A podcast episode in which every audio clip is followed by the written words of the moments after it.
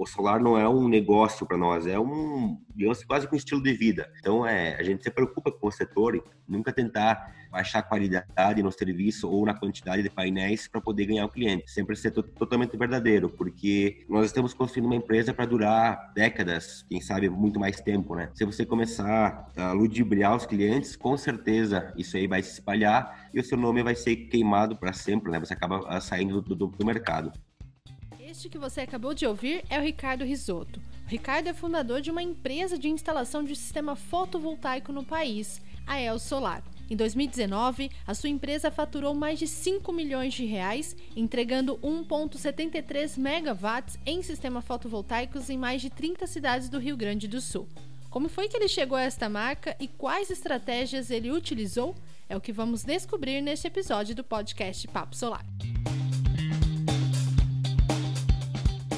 Este é o podcast Papo Solar, podcast que conta a história dos empreendedores e empresários de sucesso do mercado fotovoltaico brasileiro. Este podcast é uma realização do Canal Solar.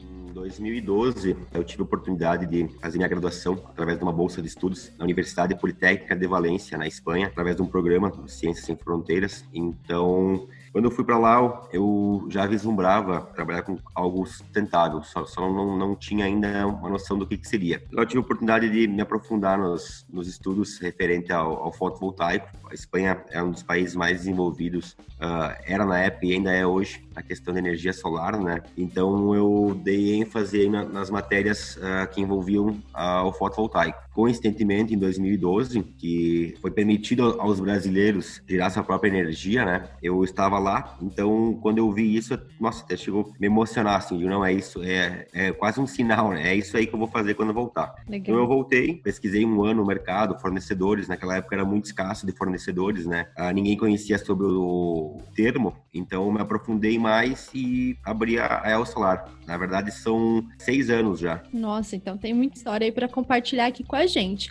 Já que você falou que foi para a Espanha para se profissionalizar, principalmente, como você mesmo comentou, essa paixão pelo mercado fotovoltaico, quais foram os pontos que você aprendeu lá na Espanha que te ajudou a se destacar e até abrir a sua própria empresa? Então, lá nós tivemos a oportunidade de visitar algumas usinas, fazer cálculos mais aprofundados da questão da, da, viabilidade econômica. Naquela época, nós tínhamos um valor aí de mais de um euro por watt, né, num painel, era absurdamente caro. Então, mesmo assim, lá era, era, era viável, já era viável, né. Então a gente teve uma, uma oportunidade de conhecer a fundo a, a fabricação, os, os, modelos de painéis, como utilizar questão de cálculos em série, paralelo, enfim, melhor otimização do uso do painel, uh, laboratórios aí onde nós fazíamos testes de potência com várias inclinações uh, e radiações diferentes. Então a gente teve um, aprofundamento bem amplo nessa questão que acaba sendo um diferencial, né? Hoje nós temos aí um monte de cursos de instalação e projetos, mas ele fala o básico, né? Não tem aquele conhecimento teórico de o porquê daquele meio de projeto. E, a, e lá não, lá a gente viu, a gente aprendeu como dimensionar melhor e otimizar a instalação, né? Entendi. E já que você falou que assim que voltou para o Brasil, ficou contente, né, quando soube da resolução normativa 482, que a gente considera como marco legal do mercado fotovoltaico brasileiro, como que você planejou iniciar a sua empresa? Quais foram os principais desafios? E principalmente eu gostaria que você explicasse o nome. Por que El Solar? Eu ainda estava lá quando eu, eu fiquei sabendo da 482, né? Sempre acompanhei notícias e estava lendo notícias do Brasil e vi que tinha sido regulamentado, enfim, e entrou em vigor, né? Então foi assim algo bem interessante porque eu na, naquela hora eu, eu já vi, né? É, é, isso que eu vou fazer quando eu voltar, né? E aí quando eu voltei, eu busquei a dificuldade que eu tive foi de buscar fornecedores de confiança, né? Porque era algo totalmente novo, né? Devia existir um ou dois ou três no máximo no Brasil conhecidos e pouco conhecidos, né? Então a gente teve uma questão assim de confiança, nós de buscar fornecedores de confiança e com certeza de convencer o, os clientes, né? Porque ninguém conhecia. Nós tínhamos que explicar diversas vezes o que, que era, como funcionava. Algumas pessoas diziam, não, mas isso é golpe, não, não, não tem como economizar energia assim, sabe? Então a gente acabou plantando a, a semente aqui para muita gente que veio depois de nós, que já pegou algo mais pronto, né? Então nós tivemos uma grande dificuldade nesse sentido. De convencer os clientes que isso aí era real, existia e não era nada fantasioso, né? E aí, quando eu abri a empresa, eu queria algo que nos diferenciasse do mercado. Assim como nós temos hoje um trabalho diferenciado, a gente, como era novato no ramo e uma das primeiras empresas do estado do Rio Grande do Sul, podemos dizer hoje, pela quantidade de empresas que tem no Brasil, uma das primeiras empresas do Brasil, eu queria um diferencial e busquei o começo pelo nome. Então a gente escolheu Els, que Els é uma referência na mitologia grega, a deusa Els, que é a deusa do amanhecer, que seria a deusa que abre as portas do sol, né? Então a gente veio aí abrindo as portas do sol para os clientes. Gostei, muito legal a escolha do nome, né? Demonstra aí para que você veio no mercado fotovoltaico brasileiro. Ricardo, já que você comentou sobre a sua atuação no Rio Grande do Sul, quais foram os desafios, como você vê hoje a diferença de quando você você começou até hoje, sobre a tratativa principalmente com os fornecedores. Você acredita que o mercado brasileiro ele está sendo mais abastecido além da China e da Alemanha? Hoje a gente percebe, no, principalmente de seis, oito meses para cá, a, a, inundação aí de fornecedores, né? Grande parte deles de outros setores que já tem um setor de importação já bem desenvolvido e resolveram entrar no setor solar. Então toda hora eu recebo ligações, e-mails, propagandas de novos fornecedores fornecedores. Isso aí é, com certeza, é como qualquer setor, é algo bom, que estimula a concorrência, mas também algo que pode se tornar preocupante, né? Porque como o equipamento, que são painéis inversores, demandam de uma garantia maior, a gente tem que ter uma confiança que o fornecedor vai estar aí para quando nós precisarmos de uma garantia, né? Então a gente sempre busca é, empresas sólidas no mercado, né? A gente compra hoje das duas maiores até uma das grandes, das maiores aí, todo mundo do, do mercado já sabe que está enfrentando uma dificuldade grande, né? Né? Então, a gente busca sempre uma confiança do fornecedor, para quando nós precisarmos saber que ele, vai estar aí. Com certeza, né? Ter a garantia de que o produto que você comercializa sempre estará à disposição no mercado. Ainda mais a responsabilidade é muito importante na escolha do, do fornecedor. Outro ponto que eu gostaria que você comentasse, Ricardo, é sobre como que é o mercado do Rio Grande do Sul. Eu aqui estou em São Paulo, acho que muitos ouvintes também do Papo Solar estão em diferentes regiões do Brasil, mas eu gostaria que você falasse um pouquinho sobre a atuação da ELS no Rio Grande do Sul. Qual é o potencial dessa região? Então, o Rio Grande do Sul, quando eu comecei, é uma das, das coisas que também eu ouvia falar, tá, mas aqui no Rio Grande do Sul isso aí não funciona, isso aí tem que ser no, no Nordeste, né? Então, o Rio Grande do Sul ele começou um pouco desacreditado uh, pela questão de parte de insolação, enfim. Só que nós temos um povo bem empreendedor e, e, digamos assim, um pouco visionário também. Então, a ideia foi comprada mais facilmente do que esperado. Tanto é que hoje o Rio Grande do Sul é o segundo estado do país com mais potência instalada, né? E o terceiro com maior número de potência instalada. Isso aí é, é motivo de, de, orgulho para os gaúchos, digamos assim, né? Nós somos aí um estado com menos população do que São Paulo, do que Rio de Janeiro, do que Minas Gerais, e estamos na frente em número de sistemas do que o Rio de Janeiro, por exemplo, né? Perdemos em números de, uh, absolutos de sistemas somente para Minas e São Paulo, e em potência perdemos somente para Minas Gerais, né? Então o Rio Grande do Sul desenvolveu muito a questão das usinas de um pouco maior porte, né? Digamos assim, das GD de maior porte. Tanto que o nosso foco são as, as usinas de maior porte. Hoje nós temos 3 mega e meio instalado em 150 clientes, 140, é uma média de 23 kW por cliente. Então nós temos aí clientes aí de 250 kW, sendo que a média aí é 80, 70. E claro, a gente faz alguns residenciais, então acaba baixando um pouco a média, né? Gente trabalha hoje com uma média de 20, 23 kW, 25 kW por cliente. Então, o Rio Grande do Sul acabou tendo isso, uma potência mais alta instalada em grandes uh, empresas, né? Comércio, também a área rural comprou bastante a ideia. Aviários, nós temos mais de 20 clientes de aviários, né? Onde gastavam 7, 8, 10 mil reais por mês de energia e hoje gastam 52 reais. Olha só, uma ótima economia, um bom investimento.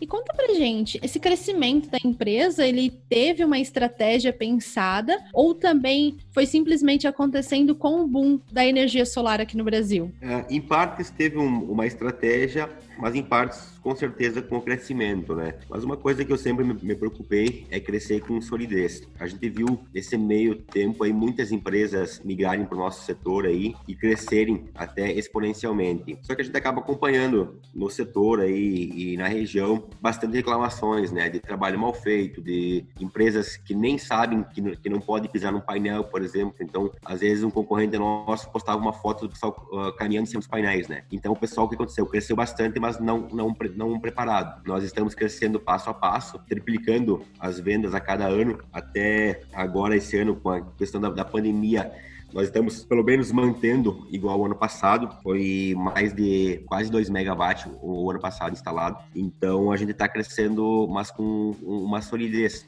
se preparando para o futuro. De que forma? Estamos construindo agora uma área de 750 metros quadrados, onde vai ter estoque e produção de estruturas uh, de alumínio que a gente está fabricando em São Paulo. A gente quer trazer para cá. A gente quer começar a dar cursos até para os nossos concorrentes. Uh, muita gente fala, tá, mas você, que estratégia é essa de você preparar seus concorrentes? Eu digo, no, a nossa região tem uma das dos preços médio por watt mais baixo do Brasil. A gente conversa hoje com várias empresas do Brasil inteiro nos grupos de WhatsApp. A gente vê que o preço daqui é muito baixo, porque muita empresa entrou nesse ramo. Então eu prefiro hoje treinar meus concorrentes para que eles entendam a importância de um preço um pouco mais elevado e justo para nós instaladores, porque nós temos que dar uma garantia estendida, temos que dar um bom trabalho e com certeza usar produtos de qualidade. Então eu treinando o meu concorrente para que ele também enxergue essa questão de vender qualidade, ele vai ter um preço um pouco maior, que ele vai precisar disso e assim nós vamos ter uma, uma competição mais justa, porque muita gente opta só pelo preço e não ver a qualidade do produto e do serviço, né? Sim, é muito interessante o ponto que você falou, na verdade você disse vários, mas essa de fotos, né, que os instaladores fazem fotos pisando no painel. É uma coisa assim, quando a gente vê quem entende, quem é técnico,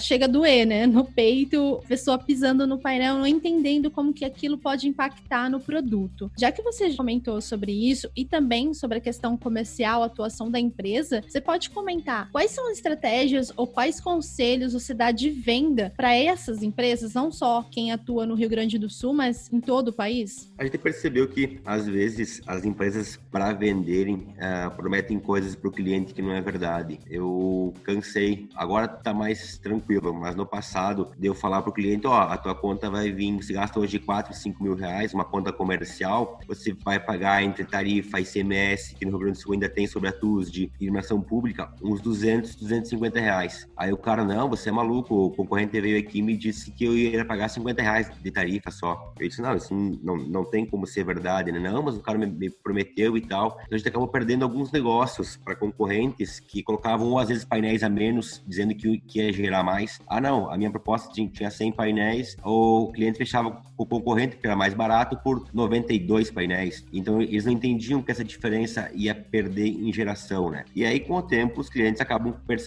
que entraram numa fria, compraram um sistema que não, não atende eles. Então, uma dica muito importante é sempre ser transparente com os clientes, né? Nunca tentar baixar a qualidade no serviço ou na quantidade de painéis para poder ganhar o cliente. Sempre ser totalmente verdadeiro, porque nós estamos construindo uma empresa para durar décadas, quem sabe muito mais tempo, né? Se você começar a ludibriar os clientes, com certeza isso aí vai se espalhar e o seu nome vai ser queimado para sempre, né? Você acaba ah, saindo do, do, do mercado. Com certeza. E eu sei que você tem um bom relacionamento com os clientes. Eu gostaria que você comentasse, eu sei que você falou já sobre a importância da transparência com o cliente, mas quais seriam os quesitos principais para um bom vendedor, além da transparência? Estar presente junto ao cliente. De que forma? Não sendo chato, digamos assim, né? E ligando toda hora, mas também não esquecendo do, cliente. O cliente gosta de uma, uma certa atenção que não seja invasiva, né? Então você tem que conversar com ele, uh, tentar buscar assuntos de interesse. A gente tem cliente, por exemplo, que uh, o pessoal do meio rural adora,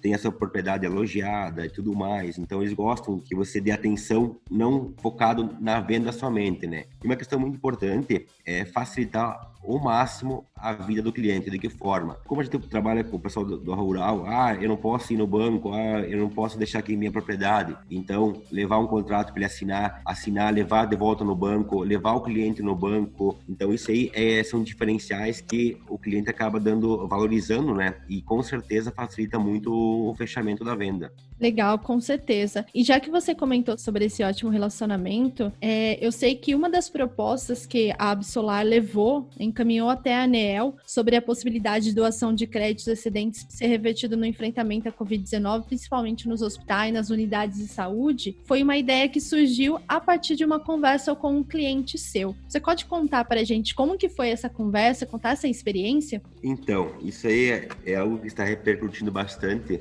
no Brasil inteiro, digamos assim, né? Um cliente nosso perguntou para mim, ó, oh, eu tenho mil e poucos quilowatt-hora de crédito aí sobrando, né? Até um, é o nosso segundo cliente, ele é da cidade de Paraí, aqui do Rio Grande do Sul, o Jovandro Peretti, e ele pediu se ele podia doar para o hospital. Eu disse, ó, legalmente não, não tem como, né? Pelas normas atuais, é impossível, mas deixa que eu vou ver isso aí para ti. E aí surgiu a ideia, ué, mas por que só para ele, né? Nós temos hoje aí 150 clientes quase. O Brasil inteiro tem 200, 300 mil instalações. Por que não, não expandir isso no, no Brasil inteiro, né? Então, eu criei um grupo de fotovoltaico no WhatsApp há uns 5 anos atrás, acho que é um dos primeiros grupos também. E tem muita gente influente lá, né? E nós Jogamos lá a ideia e o pessoal da B Solar adorou disse, não, deixa que nós vamos levar isso para frente, né? Então falaram com os contatos que eles têm lá, muito, muito mais contato do que nós aqui, né? E levaram isso à frente e um deputado até aqui do Rio Grande do Sul, o Redecker, e mais um deputado do outro estado que eu não lembro agora, compraram a ideia, digamos assim, e levaram para a Câmara dos Deputados. E segundo a live do, do Redecker, ele disse que tá, provavelmente vai ser aprovado por unanimidade. Então é uma proposta que está na Câmara dos Deputados, surgido de Paraí e Marau, né? Nós aqui, e é algo que eu pesquisei assim, não, não vi algo assim no mundo. Então, uh, nessa pandemia aí, eu acho que vai ser algo bem relevante se acontecer, e vai acontecer com certeza, né? Com certeza, será um grande ganho, né, para toda a população, porque vai ser revertido em saúde. Ricardo, vamos aproveitar que você está falando sobre a pandemia, você já comentou um pouco sobre isso, mas como que a ELS tem atuado durante essa pandemia? Como que você sentiu o mercado? Teve diminuição de demanda ou continua continuou a mesma demanda do ano passado? Desde o surgimento da, da pandemia no Brasil, digamos assim, eu até estava fora do, do Brasil no momento que começaram a ser trancados aeroportos e tudo mais, né? Aí em março, eu voltei metade de março. Então, em abril, como estava todo mundo assustado, a demanda caiu bastante, né? Digamos assim que em abril nós tivemos o nosso pior mês dos últimos 12 ou 24 meses, pelo meu controle aqui. Porém, em maio, uh, nós recuperamos isso, né? E a gente dobrou o quadro de funcionários. A gente está contratando mais duas pessoas agora para montagem, mais vendedores, compramos veículos, compramos um caminhão, estamos construindo um pavilhão. Então, a gente está crescendo bastante né, nessa crise também. Perfeito. Você até comentou, né, sobre essa expansão que vocês estão realizando. Vocês estão em obras, né, sobre ali o dia a dia, tendo que conciliar obras com a entrega de projetos. Como que está sendo para você essa fase? Como, qual que é o ganho, essa experiência? É, a, a, obra nossa vai ser algo assim que vai facilitar muito a nossa vida e, e, a dos clientes também. Nós já temos um diferencial hoje, que como a gente tem estrutura própria, a gente pode fechar um contrato hoje de manhã e começar na, na, na mesma hora a instalação para o cliente, sabe? Com a estrutura, só aguardando chegar os painéis. Agora, com uma estrutura maior, a gente pode estocar, ter painéis em estoque, então a gente pode vender e instalar no mesmo dia por exemplo. Então a gente ganha muito em agilidade. Já é um diferencial nosso essa agilidade, porque existem concorrentes que fecham o sistema e demoram 40, 50, 60 dias para entregar uma obra pronta. Nossa média é de 15 dias já com a vistoria e mais uns 7, 8 dias para troca do medidor. Ou seja, em menos de um mês o cliente tem o pagamento do sistema, a instalação e a geração. Então, com a construção, isso aí vai agilizar mais ainda. E como eu, eu falei anteriormente, a nossa ideia é fazer treinamentos tanto para nossos funcionários e também para concorrentes. Abrir um novo mercado né, de, de cursos e com certeza melhorar a qualidade de toda a região aqui para que todo mundo possa competir com, com algo justo, né? Que a gente é, é muito complicado hoje competir no mercado que as pessoas não entendem. Então elas buscam só o preço mais baixo, né? A grande maioria. Com certeza, a profissionalização, principalmente nesse setor do mercado fotovoltaico, é fundamental. Tanto que esse também é o ideal do canal solar, né? Com os cursos que nós oferecemos. Você pode dizer para quem está ouvindo a gente, quantos quilowatts você tem instalado por mês? Por mês uh, é, é, muito variável. Teve mês que foram 30, 40 quilowatts. Hoje nós estamos aí com 450 quilowatts de contratos fechados já até mais, uh, entrou mais dois hoje, sisteminha fechado, o banco já, já, liberou a, a carta de aprovação de crédito. Então hoje, só hoje nós estamos aí com meio mega entre em instalação uh, para chegar e para fazer para re realizar a compra. ou seja, em 30 ou 40 dias, usar uma continha básica aqui, nós temos aí, vamos ver aqui, 500 em, em 3.500, 15% de, de, toda a nossa potência instalada, nós vamos instalar nos próximos 30 dias. Ah, isso é ótimo. Durante a pandemia, né, mostra que o, o, mercado continua aquecido, felizmente. Eu queria que você comentasse um projeto, o mais pitoresco que você pegou, quais foram os desafios que você enfrentou e como que isso te ajudou em outros projetos segundo cliente na cidade aqui, é o terceiro sistema da cidade, é o segundo cliente nosso. A gente colocou o primeiro sistema da região norte do estado há mais de cinco anos. Aí o segundo cliente foi, digamos assim, para nós um grande desafio, porque foram 40 quilowatts. Naquela época, 40 kW era algo assim quase que inimaginável para nós. E era um sistema uh, urbano, no meio de prédios, com platibanda, com sombra, com para-raio, com caixa d'água, elevadores, enfim, externo ao prédio, né? Então, muito sombreamento. E nós não, não tínhamos disponíveis ainda as tecnologias que temos hoje, de microinversores ou uh, de inversores aí com otimizadores, né? Então a gente optou por dois frônios de 20 kW com dois MPPT cada um. E o trabalho foi feito, foi desenhado as strings de forma a digamos assim, evitar o máximo de perda de geração. Muitas pessoas não sabem que às vezes sombreando um painel, todos os outros que estão junto têm a mesma perda de eficiência, né? Então a gente acabou ligando painéis de um canto da instalação até o outro canto, levando aí, acho que foram 800, 900 metros de cabo que foi usado a gente fez um nó praticamente, praticamente assim. Para, para quê? Para que quando uma string tivesse prejudicada, prejudicasse apenas ali essa região ou uma outra que também seria prejudicada. Então a gente uh, ligou as piores com as piores e as melhores com as melhores. Esse cliente, por coincidência, me ligou essa semana. Ele disse: Ó, eu estou com 25 mil quilowatt-horas sobrando de, de energia. Nossa. Fez um projeto assim para ele. Claro, ele, ele colocou alguns painéis a mais e disse: Não, eu quero colocar tudo que eu tenho de espaço ele está com 25 mil kWh sobrando de, de, energia. Então foi algo assim que a gente conseguiu fazer uma otimização muito além do esperado, só através de cálculos e de, e de conhecimento, né? Isso é muito legal, porque estou pensando aqui, se o projeto for aprovado, e a gente já tem essa expectativa de aprovação, fico imaginando como que esses créditos vão ser bem usados pelos hospitais no enfrentamento da Covid-19. Então é mais um ganho que o mercado fotovoltaico traz para o Brasil, né? Principalmente neste momento que a gente enfrenta uma das crises sanitárias mais complexas de todo o mundo. Bom, já, você já comentou, eu sei que você já deu alguns conselhos aí para quem ouve a gente e atua principalmente na área como integrador, mas eu gostaria que você deixasse um conselho, uma orientação para quem pensa em ingressar no mercado fotovoltaico? Qual que é o conselho que você gostaria de ter ouvido e que você quer dar hoje para essa pessoa? O passo mais importante hoje é o, é o conhecimento, né? É você ter segurança do que está fazendo. Eu vejo muita gente entrando no mercado na nossa região, sabe? Muitas,